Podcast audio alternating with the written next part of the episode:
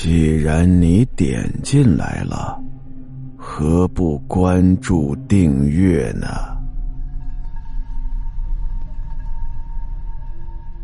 爸爸醒来之后，问李明他们发生了什么事。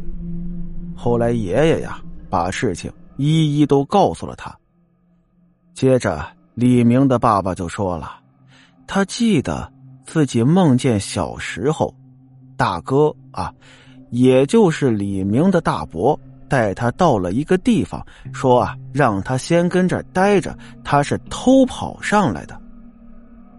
李明的爸爸看着李明之后，这才突然想起来，李明之前跟他说过，那个进厕所的大人穿着打扮穿的是白色运动服，没错，就是他梦里大伯的打扮，而且呀，大伯生前也确实有那么一套白色运动服，平常还舍不得穿。也就是说。刚才他们看到的那个人，就是李明的大伯。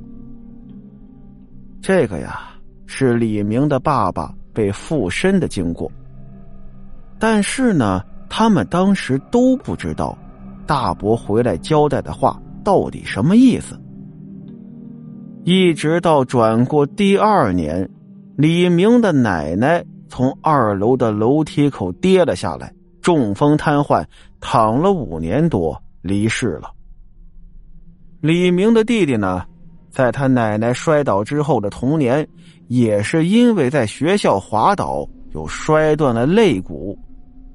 他小叔呢，是在第三年牵扯上一些刑事案件被抓走了，判了九年呐。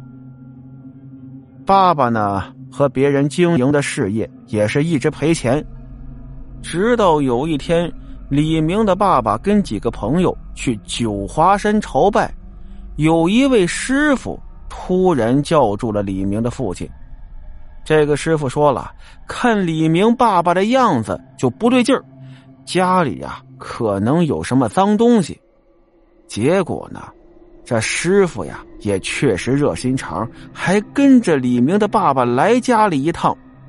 这一进门啊，那个师傅就吓坏了。他告诉家人说：“呀，这家里住着一只大蜈蚣，而且还成精了。”大伯呢是第一个被蜈蚣精克死的。大伯当初啊是因为被车撞了，也没什么事在家休养就行。结果没几天人就没了。李明的奶奶会中风。也是如此，李明的爷爷去世也是这样。至于李明的弟弟受伤，那是因为他大伯是偷跑上来的，所以他的罪要后人偿还。他弟弟受伤，这就是惩罚。而那蜈蚣精呢，居然就在李明家的大门下面。李明的爸爸在师傅的警告之下，找了工人把整个门拆掉，准备重盖。结果施工的工头一来，就感觉他们家的门怪怪的。这工头啊，多少还懂点风水艺术，手里呢还拿着一个写着文字的尺，在量他家的门窗。那个应该叫做文公尺。结果他量完之后，跟李明的爸爸说：“哎，之前给你们盖房子那个人和你们家有仇吗？”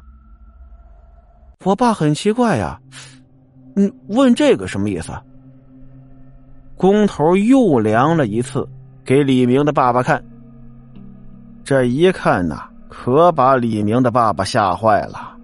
他们家的大门居然是按照阴宅的尺寸量的。量出来的字儿啊，不是病死就是伤亡，连同牢狱之灾、破财都有。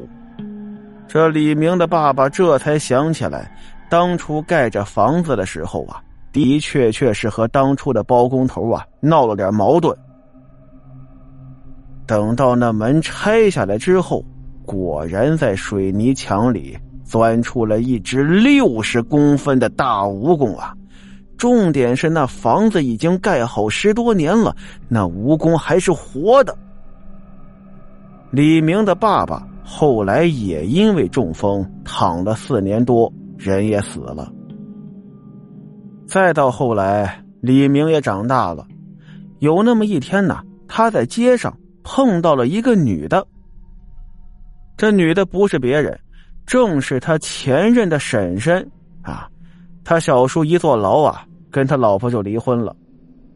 这婶婶呢，在路上遇到他，就问呢：“呃，你现在还在那个房子里住吗？”“哦，是啊，我还在那儿住。”这个时候啊，就看他婶婶啊，好像是欲言又止，不知道怎么开口，辗转半天，嗯哇了半天呢，才跟李明说：“嗯，我当时。”嫁到家里的时候，晚上经常能听到一些奇怪的声音，啊，还有，可能你到现在还不知道，你晚上的时候经常会一个人不知道在念些什么，就像是梦游一样走来走去的。